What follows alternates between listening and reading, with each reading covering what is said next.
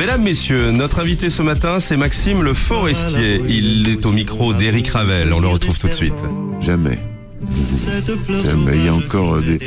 J'ai encore changé un mot dans Restons amants euh, le mois dernier.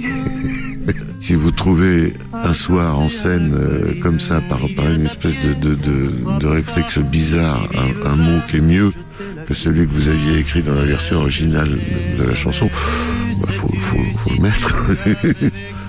elles, font des blagues aussi les chansons sur scène. euh, quand euh, à un moment où vous commencez à être en confiance, quoi, au bout d'une vingtaine de concerts, euh, vous êtes vous êtes moins tendu. Et là, euh, il y a un, un couplet que vous aviez foutu à la poubelle qui vous arrive dans la mémoire.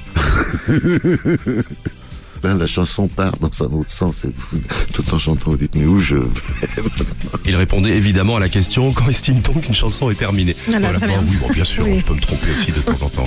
Tu peux te fiche de moi. attends. Je me fiche pas de toi. Oh là vraiment, les collègues, hein, super. Classé. Chris Montez sur Nostalgie dans More I See You.